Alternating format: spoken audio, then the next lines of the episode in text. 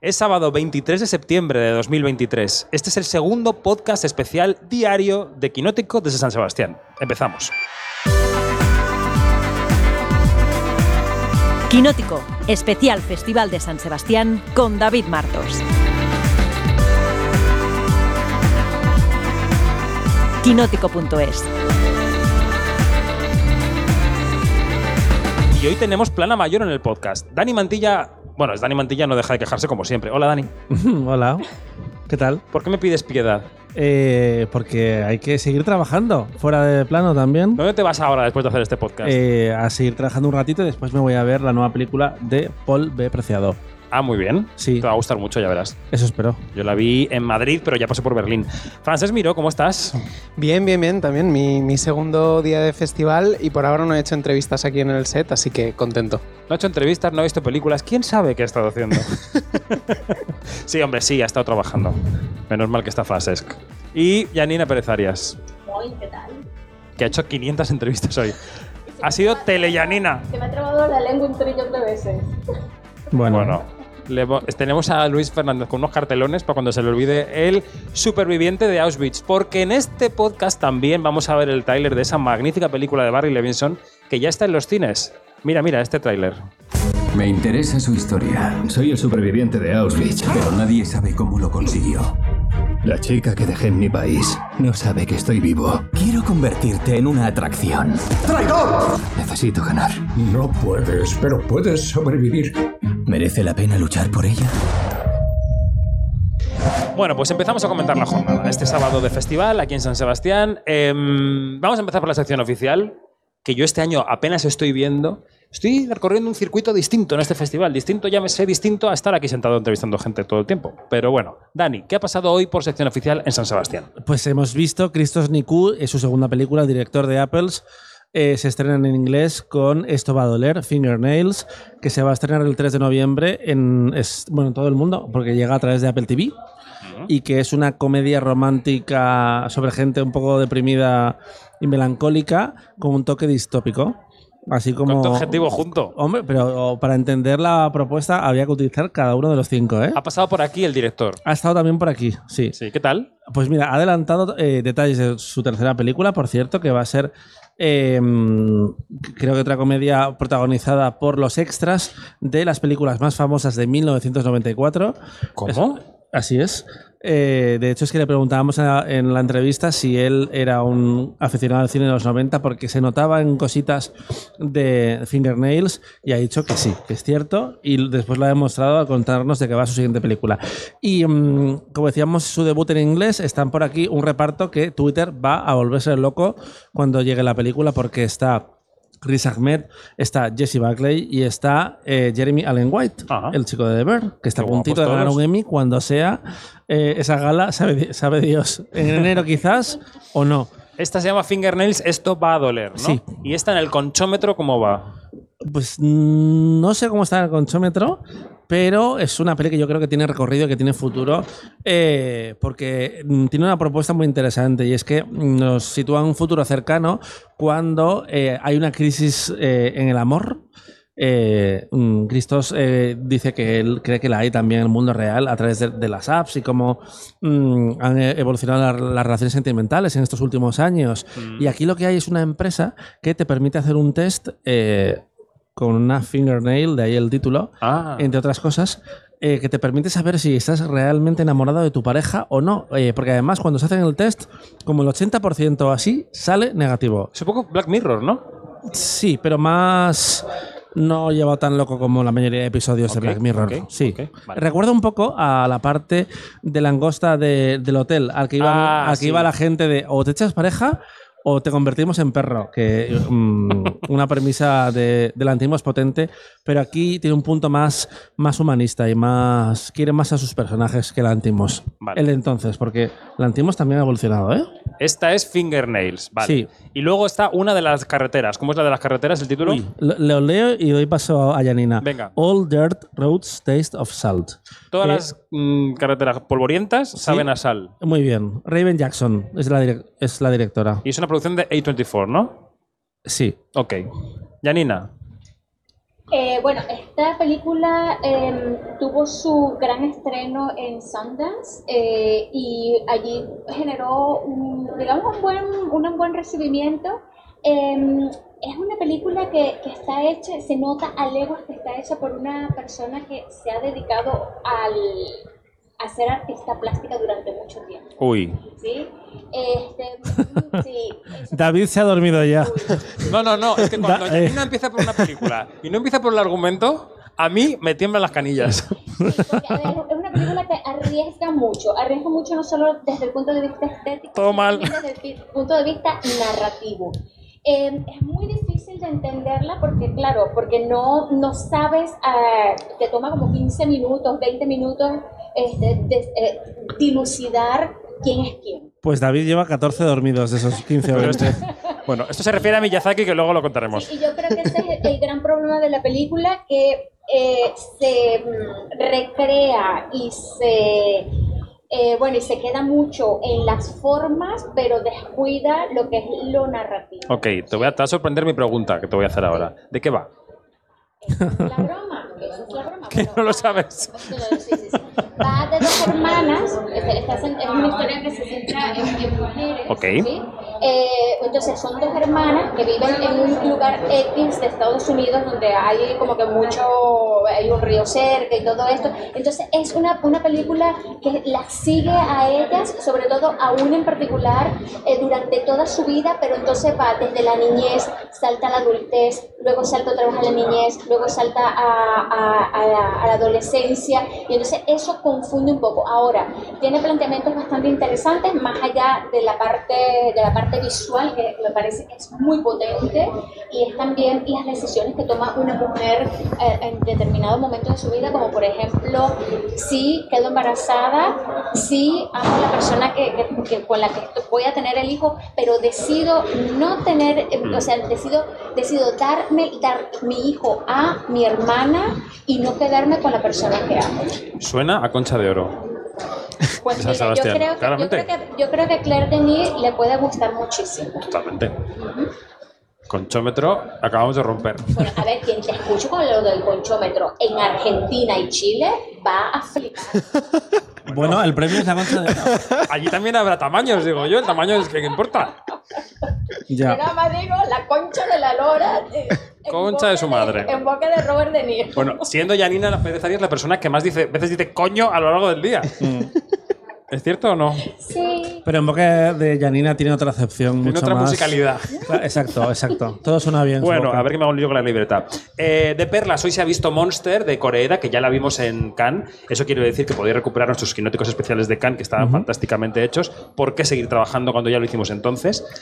Em, de las- el fuera de concurso. Fuera de concurso hemos, mm, hemos visto ya Miyazaki.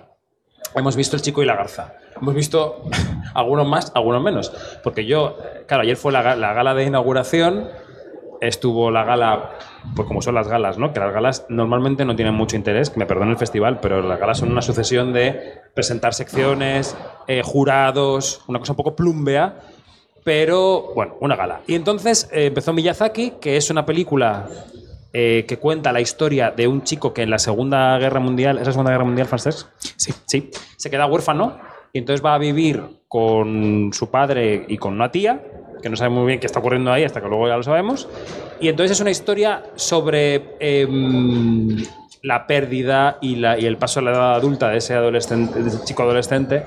Y esto lo hace Miyazaki a través de un mundo de fantasía, digamos. No sé por qué te haces esto y no has dejado que la, que la cuente mejor Francesc, una persona que la ha visto al 100% y que conoce la obra de Miyazaki. Es que iba, como iba a llegar a que la parte de fantasía me la dormía entera. Porque tenía Pues, pues la, la- la- de media de la la- noche. la parte de fantasía es bastante tocha. O sea, Sí, de las dos horas probablemente sean 90 minutos. Pero, no, cuando yo abría los ojos así un poco, me parecía apabullante la animación. estaban pasando cosas. No, lo tengo que confesar porque es que aquí trabajamos muchas horas. Entonces, lo que yo traigo a este podcast es gente que sí la ha visto y, que, de la, y la que puedo opinar. Yo no puedo opinar de la película. Francesca, adelante. Eh, bueno, a mí, a mí el chico y la, y la garza me, me sorprendió tanto para bien como para mal. Eh, esperaba una, una peli eh, visualmente apabullante y, y fue así. Eh, visualmente apabullante. Eh, pero también esperaba una peli que me descolocara un poco. Y, eh, y sin embargo estuve todo el rato muy cómodo. Es- eh, me voy a intentar... eh, Pues, estabas más cómodo. Pues el Cursal cómodo no es, la verdad. El Palacio Cursal. No es el mejor sitio para dormirse.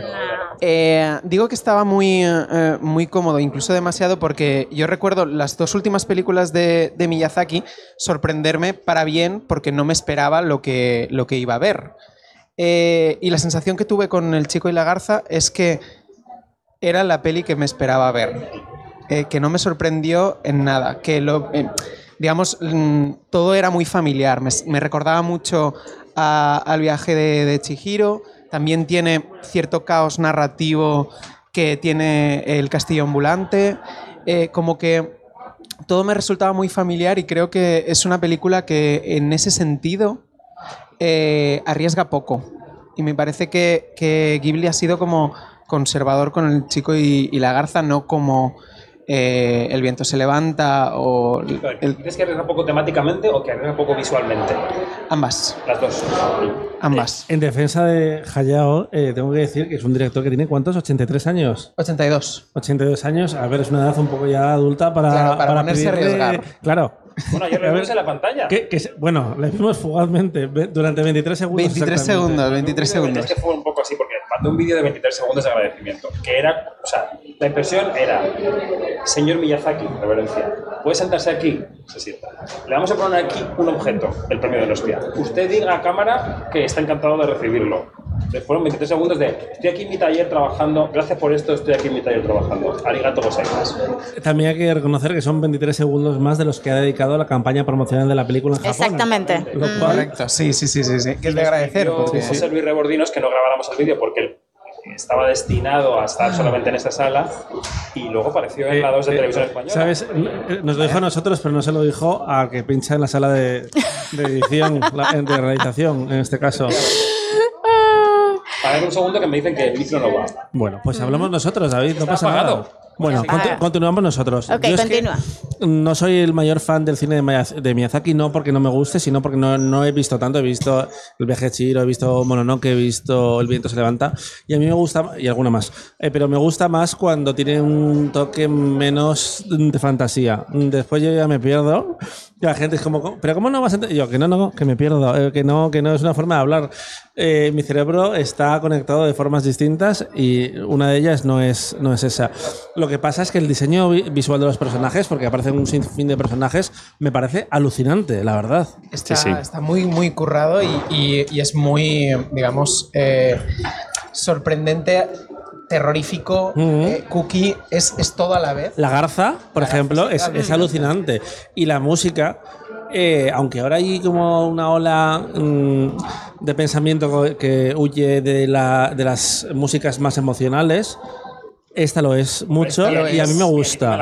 Sí, Esta lo es y, y creo de hecho que va a ser como de las composiciones más, más top de, de Hisaishi, el compositor habitual de Miyazaki, porque creo que está muy bien y está muy presente durante toda, toda la película, que creo que en esta ocasión no es algo malo. que es una película que está gustando mucho, porque aparte que se llevó el tercer premio de Toronto, del público, cuando la animación nunca entra.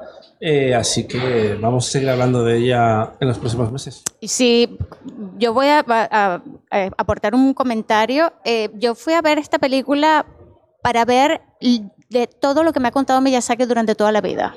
O sea, yo sí, yo sí fui a ver todo, todos sus códigos, todos sus personajes. Un grandes todo- éxitos. sí, hits. Sí, sí, sí, sí. Y, y- y yo creo que la, la gente que, que ama el cine de Miyazaki y del estudio Ghibli sabe a lo que va. ¿Sí? Entonces, este, mm, eh, que no te sorprenda. Bueno, a mí me sorprendió, a mí me sorprendió la manera de, que tiene este hombre a sus 80 y dale, que hemos visto muchas películas últimamente de, de- personas en, en edad muy adulta, de pisando los 80 o de, digamos, eh, eh, repasando, rebasando los 80, este, algunas eh, reguleras, otras mm, obras maestras. Y claro, y con Miyazaki yo lo que veo es, en- con esta película, es que hasta todos los rostros, lo, es un lugar seguro, sí, y me sorprende que, que nos siga que, que- que sigamos con él.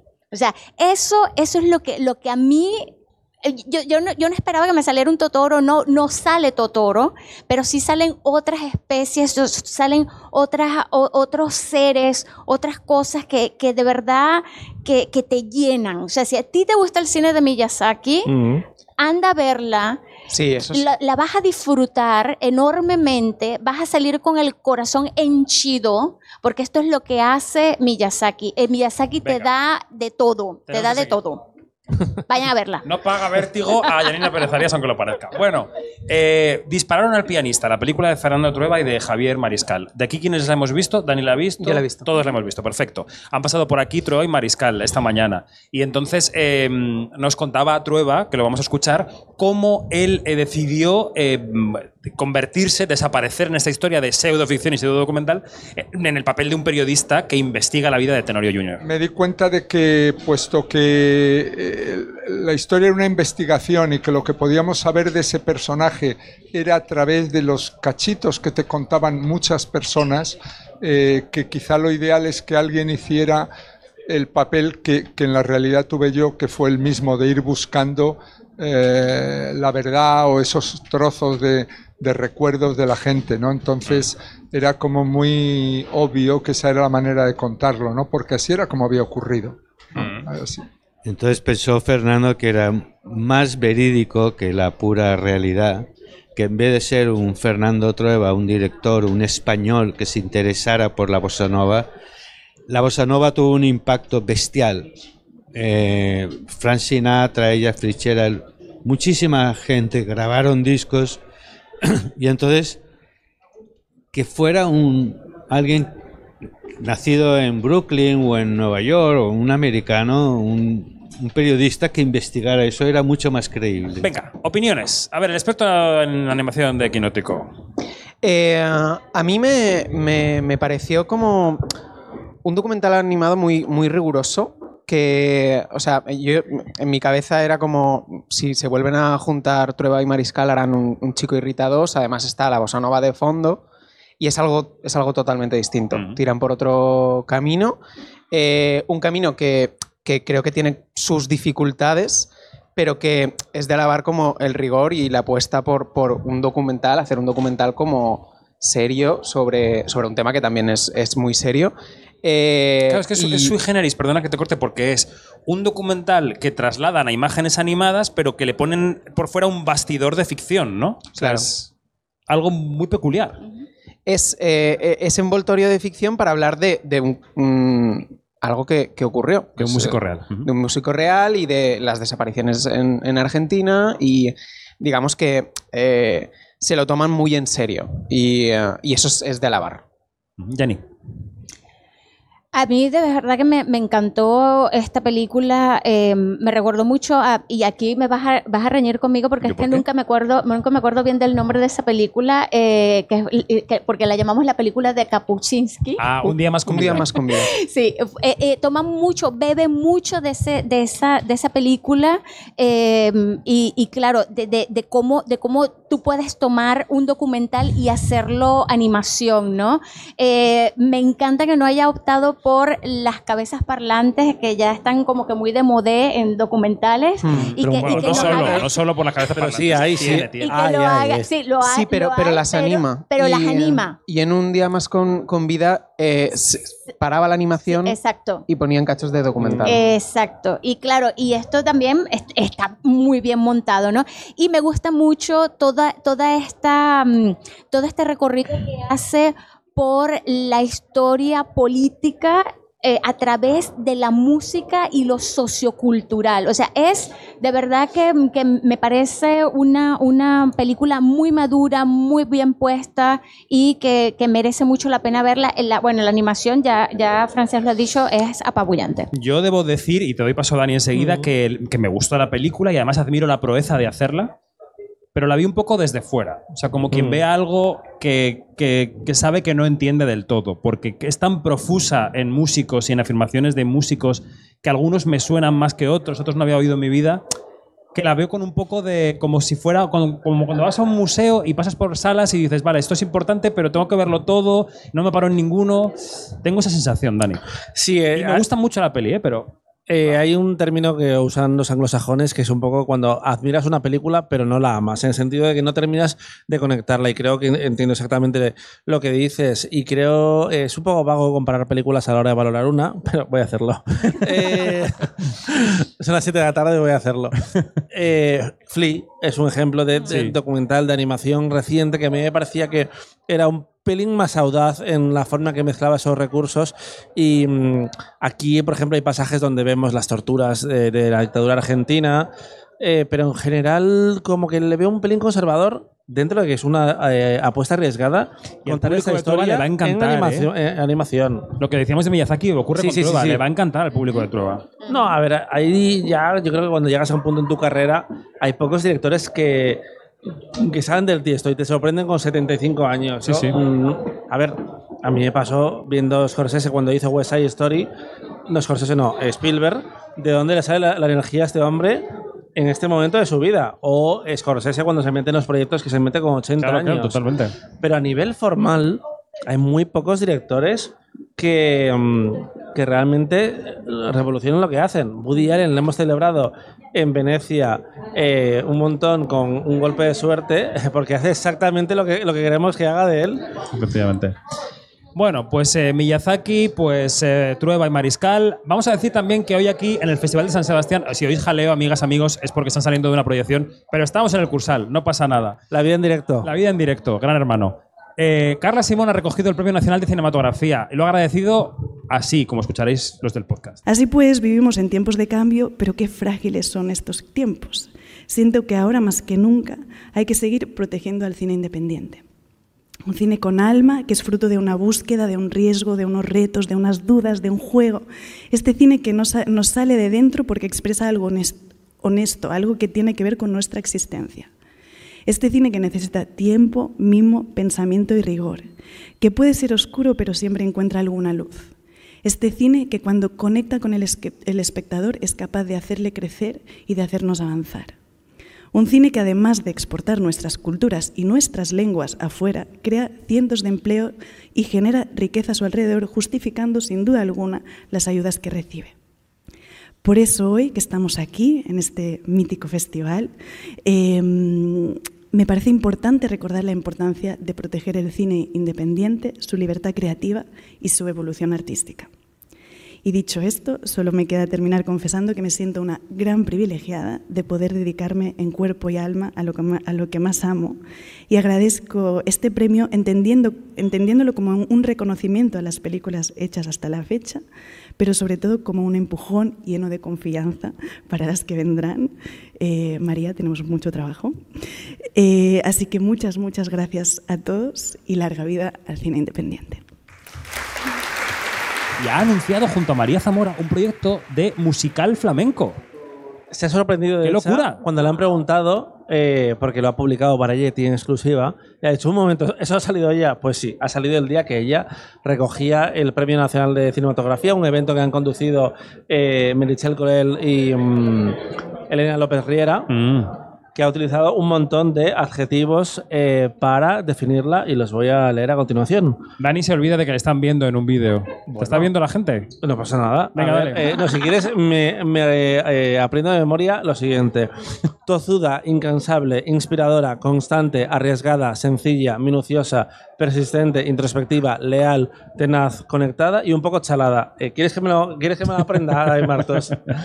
Está bien, está sí. bien. Y estaba Iceta, que ha, ha, recordado lo lejos que ha llegado Carla Simón solo con dos películas. Bueno, Sí. Miquel Iceta, el ministro, El ministro de Cultura. de Cultura y Deporte, que como si fuera aquí nuestro amigo En Iceta. funciones. Sí. En funciones. Bueno, Más cosas. Si el conchómetro está que arde, no os quiero contar el perlómetro, porque ha empezado con la Sociedad de la Nieve. ¿Sabéis? El perlómetro lo contamos. El premio del público Ciudad de Donostia se concede a la mayor, o sea, se puede conceder a alguna de las que concursan en perlas, a la mayor parte de ellas menos una, creo. Y entonces el público vota con una nota y hay gente muy pendiente de esa nota. que vive en el filo de la, la navaja por esa nota. A mí me da tiempo a tener un grupo en WhatsApp eh, que se llama Perlómetro ¿Con dos- quién lo 2023 con eh, Javier Zurro del diario.es y con eh, mi nuestra compañera Nadia de ¿López? López de Revolutionary eh, Road. No, Press. Es una- Press, eh, Road es una película. Eh, ¿Puedes decir y- algo bien? Bueno, un montón de cosas bien. Tozuda, incansable. Eh, agotadora. y tenemos un grupo donde hemos compartido todas nuestras notas de apuestas y nadie se ha acercado a lo que ha sacado Bayona. ¿Qué es? ¿Un 9,23? Un 9,23. Que está. Que es la fecha de hoy, 9,23. Qué fuerte, ¿eh? Es una señal. Mm, Es una señal. No sé esa Bayona que hace una película al respecto. Eh, pero mm, sí, es una de las notas más altas en la historia del festival. Muy bien. Bueno, pues seguiremos pendientes, iremos aquí repasando las notas. Que por cierto, hemos pasado muy rápido por encima de Carla Simón, que ha anunciado una película que va a ser un. eh, Te he dado paso por ahí, pero te has ido donde te ha dado la gana. No, me he ido al Premio Nacional de Cin- de Cinematografía. ¿Te- ¿Qué te, qué te parece? Un musical flamenco, ¿sabemos algo más? Eh, que lo va a rodar en 2026, que antes viene Romería. 2026. Es que antes viene Romería. Que la estrenan en el 24. Que el- La rueda. La rueda en el, en el verano del 24. Y ya ha anunciado la- su cuarta. Ah, vale, esa rueda en el 24 Romería, estrena en el 25 y rueda en el 26 el musical y la estrenará en el 27. Así es. Un, un musical flamenco me huele ya a Can, ¿eh? Su Ya vida es un set de quinótico. Sí, nada más que no cosas. para, no para, no para. Sin parar. Bueno, espera un momento, saco la chuleta. Ya hemos hablado de, de Carla Simón. Perfecto. Ah, bueno, entrevistas que hemos tenido por aquí. Ha venido José Luis Cienfuegos, el director de la Seminci de Valladolid. Y entonces hemos preguntado, bueno, por el festival, por cómo va a ser, tal. Estaremos allí dentro de un mes, ya os contaremos, quinóticas, quinóticos, cómo estaremos en Valladolid. Le hemos preguntado por el drama de Sevilla, porque él venía del Festival de Sevilla, donde han eh, nombrado a Tito Rodríguez como su sucesor y ha habido problemas políticos porque querían apreciar el festival. Y él ha dicho que lo, ha- que lo está viviendo, que lo vive con mucha tristeza. Am, no quiero hablar demasiado del tema porque me produce enorme tristeza porque hay, pues eso, hay puestos de trabajo que se han perdido. También era importante el tema de los premios en metálico cara, cara- cara al estreno en las salas comerciales. Ahora mismo no sé qué es lo que, qué es lo que está pasando. Es una situación que, que, bueno, pues que nos, que nos duele. Era una situación complicada que ya se está viviendo de puertas para adentro, que no se hacía pública, es verdad, sobre todo a nivel los procedimientos administrativos, eh, etcétera, etcétera. eh, bueno, se resistió, o sea, o resistimos hasta donde pudimos, por eso nos dejamos en, ese, en su momento eh, Sevilla para emprender otro nuevo rumbo, pero lo que no esperábamos era esto que está ocurriendo ahora.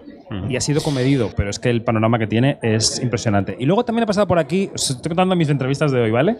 Ha pasado por aquí Berto Romero, que este fin de semana presenta en el velódromo la serie El Otro Lado, que es una serie que mezcla su habitual tono cómico con el misterio UFO, o sea, el misterio de lo paranormal. Y entonces él es un periodista de lo paranormal que está en horas muy bajas y en el momento más bajo de su hoyo hundido se le aparece el fantasma del, del que fue su mentor, que es Andrés Buenafuente. Ah, muy bien. todo, todo- todo queda en casa. Y entonces esta serie es así. Y entonces le hemos preguntado por su, por su alianza con Buenafuente histórica, y esto decía. Quiero entender que lo que me has querido decir es que ves la química innegable que existe entre Andreu y yo. Y vuestra esencia creativa. Que es algo que yo quería trasladar porque llevo, llevo ya 15 años trabajando con él. Y si algo. Yo no, no- no soy muy listo, pero acabo dándome cuenta de las cosas. Me he dado cuenta de que tenemos muy buena química. Y entonces quería llevarlo a, a la ficción, que era algo que yo ya había experimentado en Mira lo que has hecho. Y, y además tenía la intuición de que Andreu es un gran actor de comedia. Lo es, sé- sé que lo es. Pero tenía ganas de, de ser yo el que le escribiera un papel a medida, poder tener un vehículo cómico para los dos y más cosas. Entonces yo creo que para los, los fans del rollo que llevamos es una bonita manera de vernos, distintos, dentro cada uno de un personaje que hemos trabajado y que creo que no se parece mucho a nosotros, pero que tiene una dinámica que sí que nace de, de lo que existe entre, entre los dos. Bueno, este ha sido mi día, chicos. ¿Qué habéis hecho vosotros? ¿Tú a quién has entrevistado aquí en el set? Uy, a ver, entrevisté a Irache Fresneda, entrevisté también a David Sonana, a mm, el team de los colonos, que es Alfredo Castro y Felipe Galvez. ¿Queréis hablar de los colonos, que es candidata de Chile a los Oscar? ¿Tú qué Yo, yo la he visto, yo la he visto. dale. Bueno, yo la he visto también, por supuesto, pero bueno. Yo, la yo- tengo más fresca. sí. Y yo antes que tú, venga. Eh, pues eso es un debut muy ambicioso porque cuenta un poco como la fundación del Chile contemporáneo, pero desde el punto de vista de un inglés, un americano eh, y un chileno mestizo, que, eso- que eso- eso- así lo definen eh, en la película. Y tenemos como Alfredo Castro como un general que te abre y te cierra la película, que está mercadeando con Chile en realidad, es un poco lo, lo que está un, haciendo. es un empresario, Es un es empresario. empresario, José Menéndez, que eh, exi- existió. eh, de hecho, la- este, las imágenes que vemos al final de la película, que son imágenes de archivo, fueron cedidas por los descendientes de José Menéndez, que todavía sigue siendo una familia de cierta de cierto eh, peso pol- eh, em, económico en Chile. Pero que a diferencia de la mayoría de figuras controvertidas, como pueden ser un dictador como Franco, ha asumido su- el papel eh, equivocado en la historia de sus antecesores y, por ejemplo, ya ha cedido eh, las imágenes en esta película, que es, es un western de, muy compactito de 100 minutos, con escenas muy impactantes de, de violencia y un final muy poético, protagonizado por una mujer, bueno, es que iba a contarlo, pero porque es como que te lanza una pregunta. No, no, no, no, no claro. ¿Y la veis fuerte para los Oscar?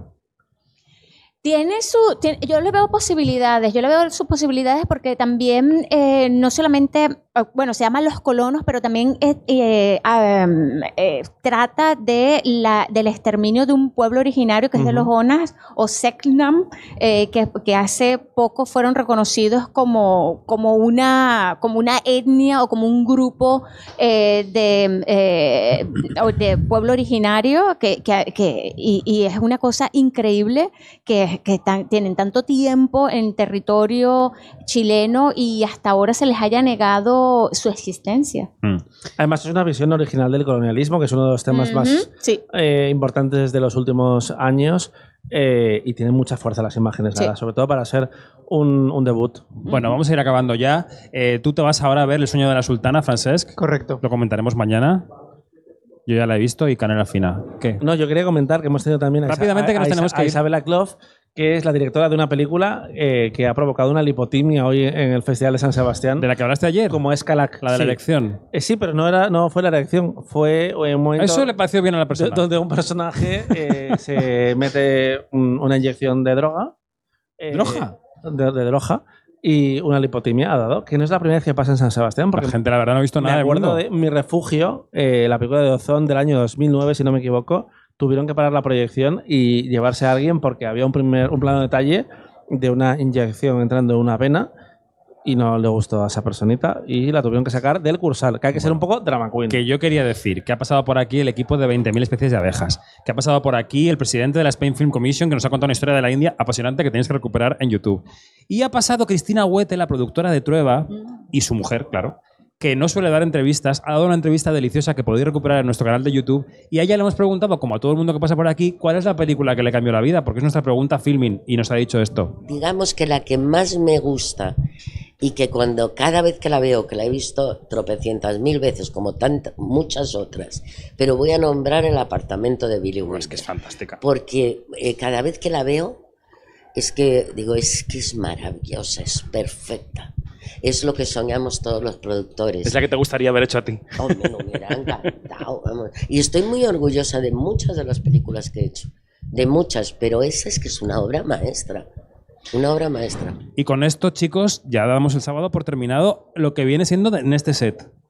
Porque nos echan de cursal ya casi, ¿no? Exactamente. El candado lo ponemos nosotros. Janina Pérez Arias, hasta mañana. Hasta mañana. Francesc, mañana más. Mañana más, sí. Dani, a ver pelis. A ver. Adiós. Peli, a ver peli. Adiós.